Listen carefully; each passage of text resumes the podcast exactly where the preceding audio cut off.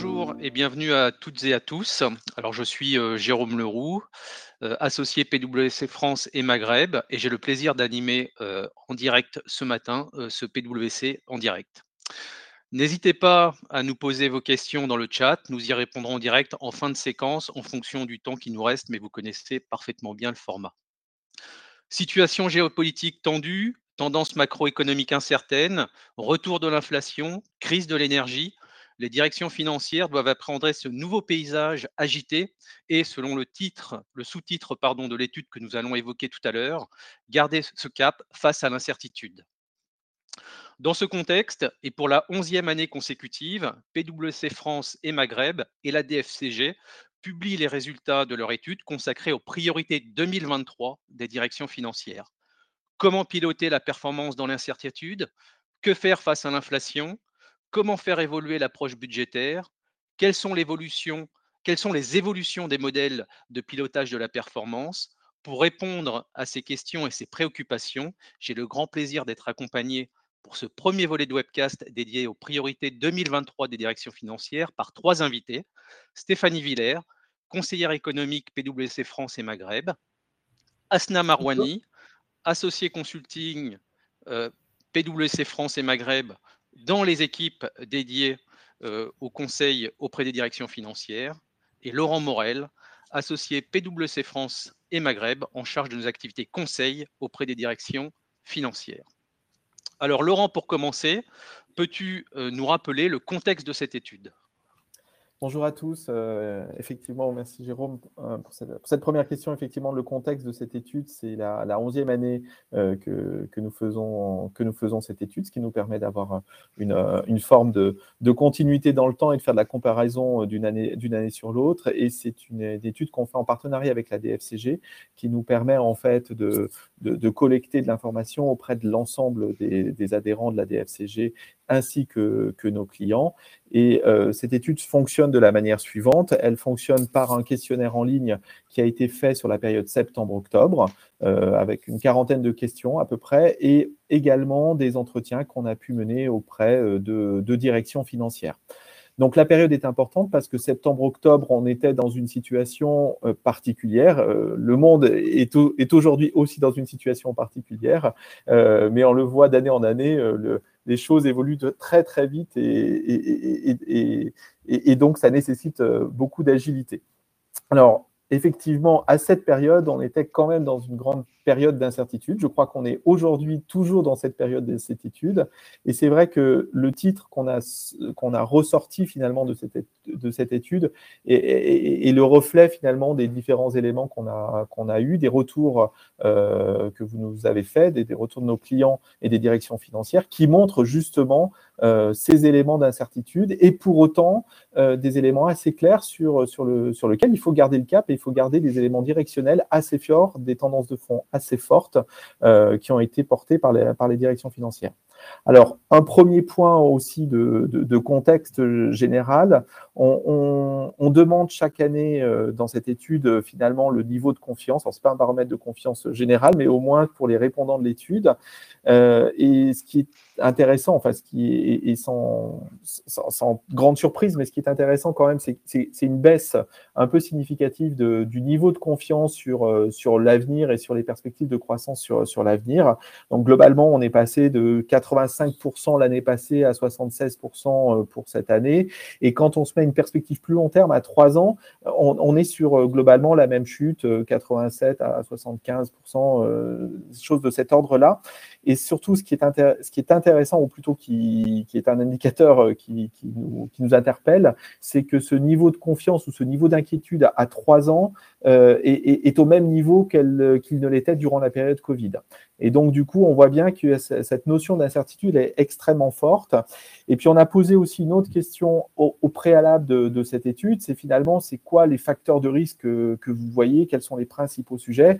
Et ce qui est remonté euh, de manière très, très forte, parce que ça touche les entreprises, c'est d'une part l'inflation qui arrive en numéro un, et d'autre part euh, la situation de la guerre en Ukraine. Alors, Stéphanie, Laurent évoquait effectivement les, les sujets de l'inflation et de la guerre en Ukraine. Quel est le regard d'une économiste sur cette, euh, sur cette situation ou sur ces situations? Oui, alors je, Oui, alors je vous rappelle que l'inflation était complètement sortie hein, des, radars depuis euh, une dizaine d'années, même une trentaine d'années. Puis tout d'un coup, on a vu ressurgir euh, la, flambée, euh, la flambée des prix. Hein. en décembre, l'indice général des prix a, a, enregistré une hausse de 5,9 9%. Alors, comment on l'explique? Alors, au départ, en fait, euh, ça s'expliquait par euh, la reprise économique euh, après Covid, avec un emballement des prix d'énergie. Et cet emballement des prix de l'énergie est venu s'amplifier avec la guerre en Ukraine. alors bien sûr, ce qui fait que bah, quand les prix de l'énergie augmentent, bah, ce sont les, coûts de production pour les entreprises qui, augmentent aussi. On voit quand même que ça s'est transmis aussi assez rapidement sur les produits alimentaires. Hein, parce que euh, bah, les, prix euh, à la consommation euh, sur la partie, le segment alimentaire, on voit que bah, la hausse a été d'environ 12% hein, sur, décembre. Donc voilà, ça s'est déjà transmis peu à peu et ça se transmet. pour autant, en fait, si on veut tirer le trait un peu sur 2023, est-ce qu'il faut s'attendre à, une poursuite de cette inflation galopante? Euh, eh je ne le pense pas. Il va y avoir quand même un pic euh, en ce début d'année. Euh, pourquoi? Parce que, bah, vous le savez, les, prix de l'énergie pour les ménages vont augmenter avec une hausse de 15% hein, sur les prix de, l'électricité et, du gaz. Donc ça, ça, doit, ça va être absorbé. Donc l'inflation va être un peu plus élevée. Mais globalement, on sait que la BCE veille au grain. C'est-à-dire que la BCE nous a dit depuis le mois de juillet dernier qu'elle allait lutter Contre euh, cette, inflation. Elle a commencé depuis juillet à augmenter euh, ses taux d'intérêt. Hein, ses taux d'intérêt directeurs sont aujourd'hui à 2,5% et elle, a été claire sur la poursuite de la hausse euh, des taux d'intérêt sur 2023 tant que l'inflation sera, sera tonique. Donc, elle a pour objectif de, de, faire revenir l'inflation dans, le, dans les clous d'ici 2024. Donc, il faut garder ça à l'esprit. Dans les clous, pour elle, c'est une inflation autour de 2%. Donc, c'est son objectif. Donc, tant qu'elle euh, n'arrivera pas à, juguler l'inflation, eh ben, elle aura cette, cet outil hein, qui est, qui est euh, euh, la, hausse des taux d'intérêt. Ensuite, bah, sur les prix énergétiques, on, voit qu'il y a une, certaine forme d'essoufflement de l'emballement des prix. Hein. on ne peut pas dire qu'il y a une baisse des prix, mais il y a moins d'emballement. De, Pourquoi? Parce que euh, eh bien, la croissance mondiale est, euh, en train euh, aussi de, s'essouffler. Hein. Je, vous rappelle que toutes les institutions internationales sont venues baisser leurs prévisions de croissance pour, pour 2023. Donc ça aussi, hein, quand il y a une moindre croissance, eh ben, ça, ça, fait une moindre progression sur une moindre pression, je veux dire, sur, sur, sur les prix. Euh, ensuite, euh, on attend quand même les conclusions de la, réforme énergétique pour l'Union européenne qui euh, devra être publié fin mars et qui vise véritablement à essayer de trouver des solutions pour, euh, pour éviter hein, cet emballement qu'on a connu euh, sur, sur, les, sur les prix de l'énergie avec sans doute une décorrélation du prix de, de l'électricité par rapport, euh, par rapport au gaz. Donc ça sera quand même une date cruciale fin mars hein, pour, pour tous les pays européens parce que à partir de là, normalement, on devrait trouver des solutions pour éviter hein, cette flambée des, des, des prix de, de l'électricité. Et ensuite, si on veut faire un point sur ce qu'il en est de, de, de la France, 2022 a, mis en exergue deux points euh, essentiels. On a vu que surtout le long de l'année, en fait, les investissements des entreprises euh, sont restés euh, extrêmement toniques, alors que bah, bah, les entreprises font face aussi à des hausses de taux d'intérêt, font face aussi à un contexte de dégradé. Mais il y a quand même, en fait, le climat des, affaires reste bon. Hein. il reste au-dessus de sa tendance de longue période. La seule inquiétude, qui, est, qui elle est majeure et qui est un risque aussi pour 2023, c'est qu'on a vu que euh, la consommation des, ménages euh, s'était essoufflée. Bah, la consommation des, ménages, bah, c'est le chiffre d'affaires des, entreprises. Donc c'est pour ça qu'il faut, il faut, il faut regarder ça. C'est-à-dire que euh, alors que bah, sur le front de l'emploi, ça s'améliore, on voit que notre taux de chômage est à un niveau relativement faible par rapport à, sa tendance de longue période, il n'empêche que les, ménages veulent être prudents, consomment moins. Il y a eu quand même sur deux trimestres, il y a une baisse de la consommation. Et ça, c'est assez inquiétant. D'autant que euh, bah, là, l'année commence euh, assez mal pour euh, les ménages parce qu'on est en, avec un risque de, conflit. Hein, on verra ça le 19 janvier. Mais il y a toute cette problématique de, réforme des retraites qui doit passer et qui te braquer ou pas hein, les ménages. Et là, il faudra être prudent et regarder ce qui se passe dans les semaines à venir. Merci euh, Stéphanie. Alors Asna, je me tourne, vers toi. Peux-tu nous indiquer quelles sont les, les, priorités des directions financières qui ressortent donc de l'étude qu'on évoquait en introduction? Oui, alors parmi les, priorités qui sont remontées par la direction financière, euh, je citerai euh, les, quatre premières. Alors la priorité numéro une, c'est le pilotage de la performance. Et effectivement, les crises successives, ce qu'elles ont révélé, c'est un certain nombre de limites des dispositifs de pilotage de la performance. Et elles ont montré euh, surtout les difficultés qu'avaient les entreprises à anticiper dans ce contexte incertain. Donc un des enjeux des directions financières, c'est d'être plus agile et d'être capable d'intégrer finalement de nouveaux nouveaux facteurs, de nouvelles données dans leur modèle de pilotage de la performance. Cela, bien sûr, va passer par l'évolution de leur modèle prévisionnel, mais aussi de leurs outils de pilotage qui doivent leur permettre de produire des indicateurs plus fiables, euh, intégrant ces nouveaux facteurs et qui seront utilisés pour piloter plus efficacement cette performance. Et lorsque l'on parle de performance, il s'agit de la performance globale qui comprend à la fois la performance économique et la performance durable.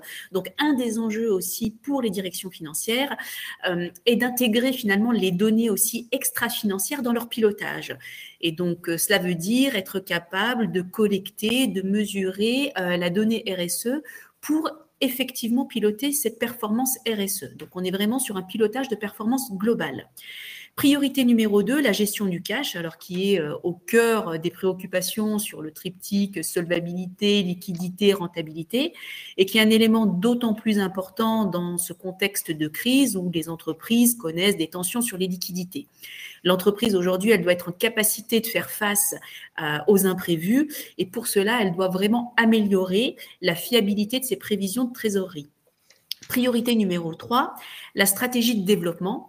Effectivement, on dit on est dans un contexte de crise depuis, depuis plusieurs années, hein, depuis le Covid, on est dans un contexte incertain, euh, mais les entreprises, elles se fixent des objectifs, elles ont des ambitions et elles souhaitent garder le cap, justement, euh, et vraiment déployer leur stratégie.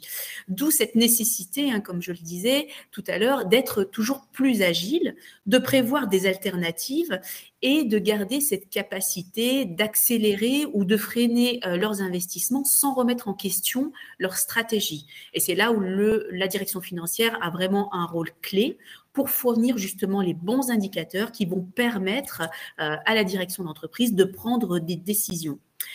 Et enfin, la priorité numéro 4 que je citerai, c'est la gestion des talents. Depuis quelques années, euh, nous vivons une euh, véritable guerre des talents sur le marché du travail et les directions financières, elles ont un double enjeu, c'est attirer et retenir les talents. Et, nous voyons d'ailleurs une nouvelle génération qui est beaucoup plus exigeante et qui cherche à avoir plus de sens au travail, qui euh, souhaite avoir aussi un meilleur équilibre entre vie privée, vie professionnelle et qui souhaite que l'entreprise dans laquelle elle s'investit euh, mène des actions et soit réellement engagée sur les sujets RSE. Donc tout cela va venir justement euh, jouer dans cette gestion des talents pour attirer et retenir.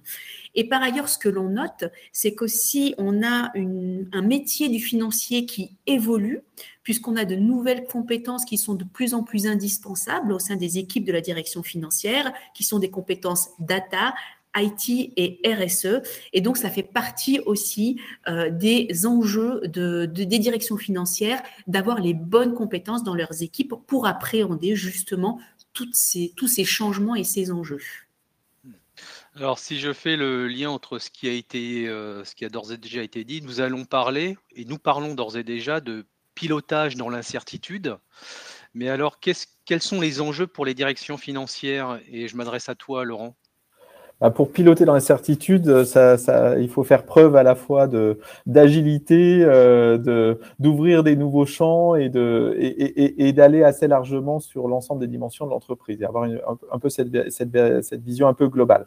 L'un des premiers points qu'on veut aborder là justement sur euh, l'enjeu de la direction financière, c'est pleinement son rôle de business partner. On l'a pas utilisé dans, notre étude, mais clairement c'est vraiment le sujet et, notamment par exemple sur le sujet de l'inflation.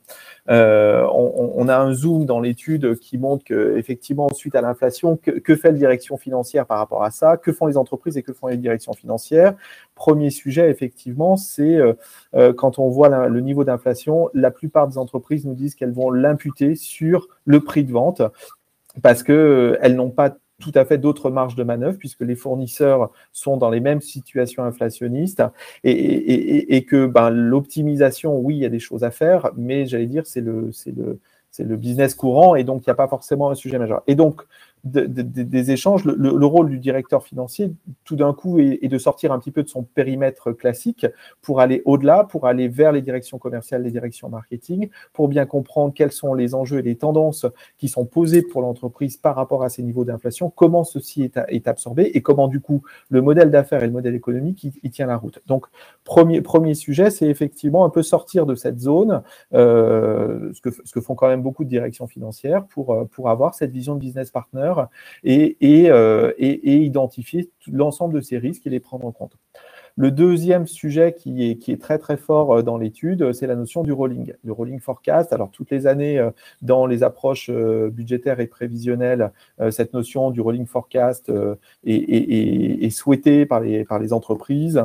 là, on atteint pratiquement une entreprise sur deux souhaite vraiment mettre en place euh, ce rolling forecast ou en tout cas l'étendre euh, parce que c'est le, moyen en fait d'avoir un système de prévisionnel et de suivi de, ses, de, sa vision et de son avancée sur des patents qui sont beaucoup plus réguliers. Alors, la mise en place d'un rolling forecast est, pas simple, hein, parce que ça, sous-entend aussi euh, euh, abandonner euh, certaines pratiques hein, pour, pour être sur, pour dégager du temps pour que régulièrement sur ces notions de prévisionnel et de, et de rolling, on aborde ces, les différents sujets. Et puis l'autre question qui se pose sur le rolling, c'est à quel niveau on pose le rolling, uniquement sur une vision PNL où on va bien au-delà. Et là, euh, on voit aussi un renforcement extrêmement significatif dans les entreprises sur l'importance du rolling cash, le cash forecast en fait. Hein. Et donc, euh, ça pose là euh, des enjeux assez intéressants de savoir comment on fait parler le trésorier et le contrôleur de gestion un langage un peu commun, ou en tout cas d'aligner les visions qui peuvent être, qui peuvent être assez différentes. ça pose la question d'avoir une espèce de culture cash et à l'intérieur de l'entreprise pour bien comprendre que oui, il y a des sujets de marge en tant que tel, mais il y a aussi d'autres sujets et des notions de BFR en tant que tel pour, euh, pour avoir cette, vision cash. Et donc, du coup, euh, compte tenu de l'incertitude, c'est important d'être, euh, d'avoir cette vision-là, vision-là en permanence. Et puis, ça, pose aussi la question des méthodes et des outils qui sont, qui, sont utilisés pour aussi bien le rolling classique et, également pour les aspects de cash forecast. On voit également euh, dans ces notions de pilotage de l'incertitude le besoin des entreprises d'avoir de la simulation, de faire beaucoup plus de simulation. Ça, ça avait été un acquis assez fort durant la crise Covid où les directions financières s'étaient amusées à faire des tonnes de scénarios et donc ils ont l'habitude, ils ont beaucoup plus l'habitude de, faire ces, systèmes de simulation et c'est vraiment un des enjeux pour, pour 2023. Ça sous-entend en revanche deux autres aspects. D'une part, euh, intégrer de la donnée, euh, des données internes, des données externes, des données économiques. Et donc, ça pose une question sur la donnée et la capacité de l'entreprise à gérer le sujet. Et d'autre part, ça pose une autre question sur les outils euh, de, qui permettent et ces simulations et ces prévisionnels. Et on voit que les répondants disent que 45% sont toujours insatisfaits de leurs outils. Donc, donc voilà un peu les, les grands sujets sur ce pilotage de l'incertitude. Et le message majeur, c'est effectivement avoir de l'agilité. Euh, c'est ce qui fait la différence entre dans les entreprises. Stéphanie, les, enjeux de financement sont des enjeux essentiels pour les directions financières, mais quelles sont les tendances euh, qu'on peut évoquer sur la dette? Oui. Euh, alors déjà, faire remarquer, euh, pour reprendre mon point en préambule, je vous disais que la, BCE allait augmenter ses taux d'intérêt, donc bah, ça va effectivement se diffuser Hein, sur l'ensemble des taux. Pour, et donc, ça va être plus contraignant pour les entreprises, hein, on, on, le comprend bien, d'aller se, faire financer euh, par la dette. Et où on en est aujourd'hui?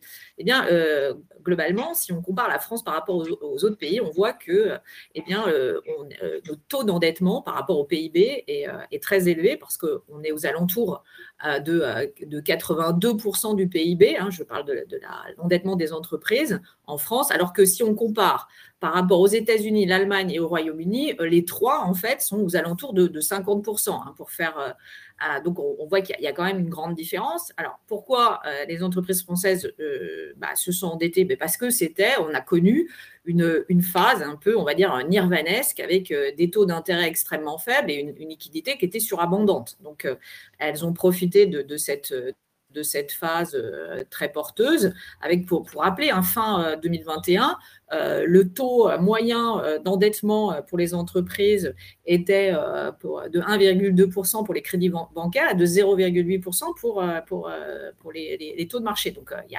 c'était vraiment attractif. C'est plus du tout le cas aujourd'hui.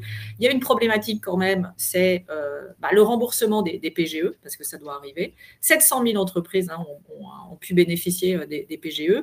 C'est à peu près 150 milliards qui, doivent être remboursés. Bon, une partie a été remboursée. Donc la problématique, c'est est-ce qu'on va faire face réellement à ce qu'on appelle euh, bah, des faillites en chaîne.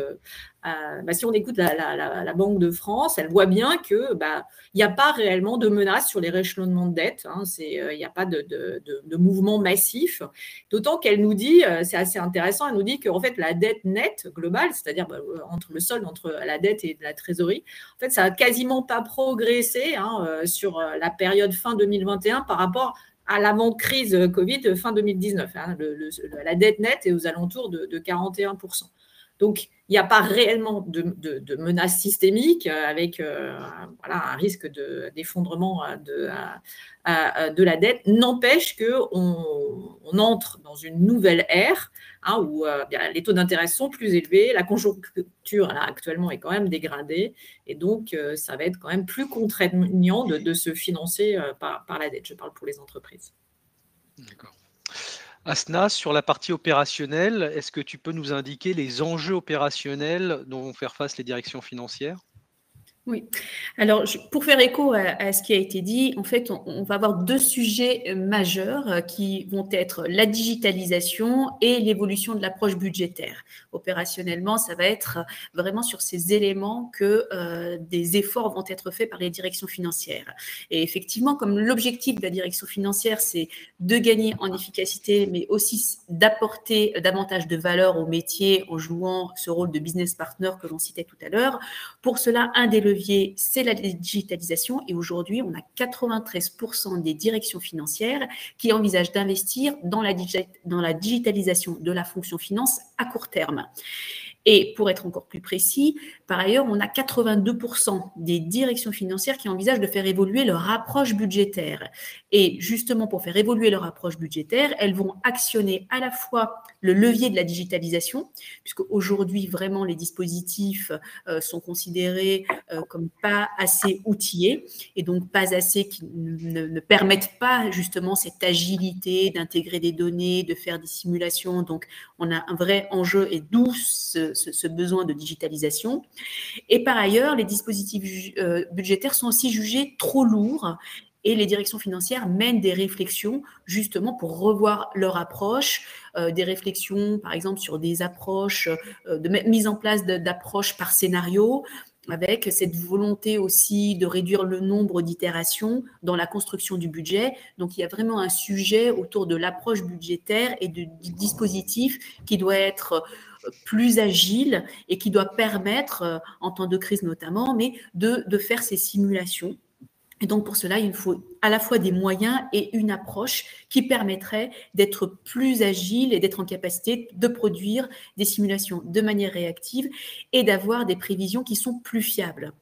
Par ailleurs, l'accélération de la digitalisation, elle est aussi euh, liée à un contexte réglementaire. Hein. On a le sujet de la dématérialisation, le sujet de la RSE.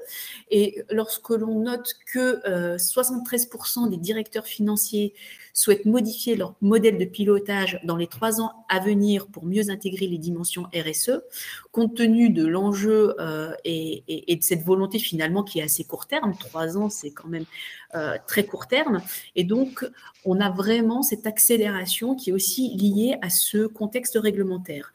Euh, et comme le disait Laurent tout à l'heure, le défi, c'est non seulement euh, la capacité à collecter une donnée de qualité, donc des outils qui permettent de collecter la bonne granularité de la donnée, et de mettre en place un processus qui est plus robuste de reporting, puisque euh, le reporting extra-financier va être dans le giron de la direction financière, et donc la direction financière a vraiment cet enjeu d'avoir les données qui leur permettent de mesurer, piloter et communiquer via le reporting ce type de données.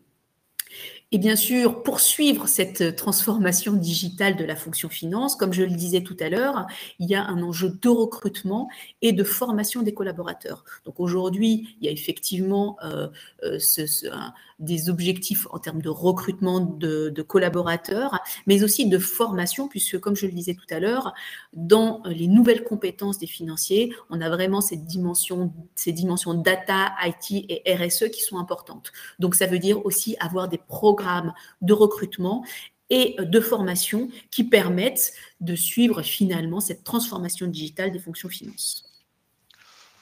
Merci Asna. Laurent, peut-être un, mot sur euh, ces autres enjeux qui été évoqués par Asna, alors à la fois la RSE, la fiscalité et peut-être d'autres, et éventuellement euh, comment nous allons euh, projeter ces sujets à l'avenir?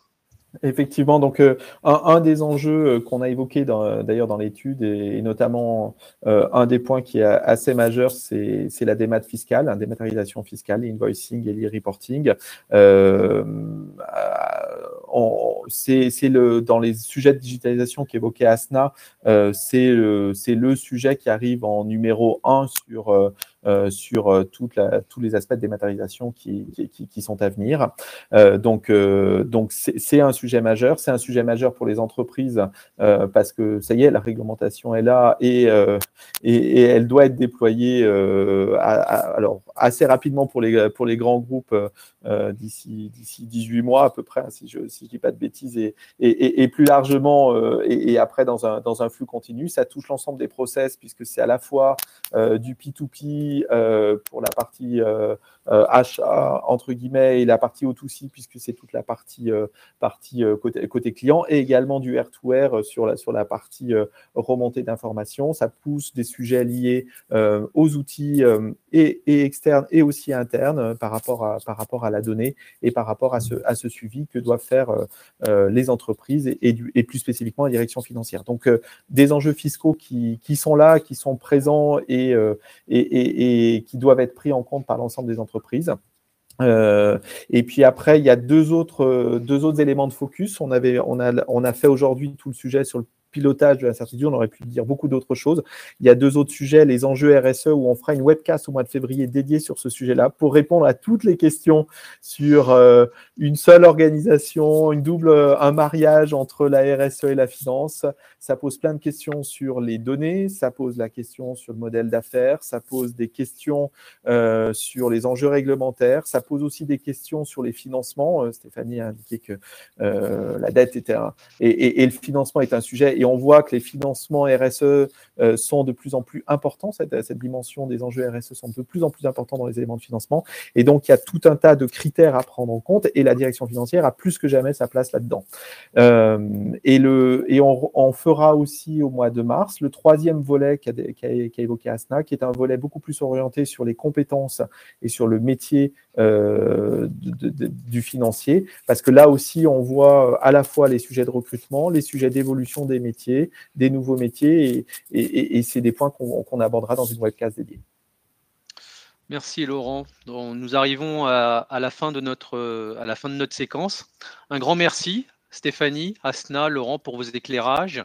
Et aussi un grand merci à vous, chers auditeurs, pour qui j'espère ces éclairages auront été utiles. Un questionnaire d'appréciation va s'afficher à l'écran ou s'affiche d'ores et déjà sur votre écran. Donc, n'hésitez pas à le compléter. Pour nous, c'est extrêmement important d'avoir vos, retours. Et pour ma part, je vous donne rendez-vous pour, très prochainement pour un nouveau PWC en direct. Merci, au revoir.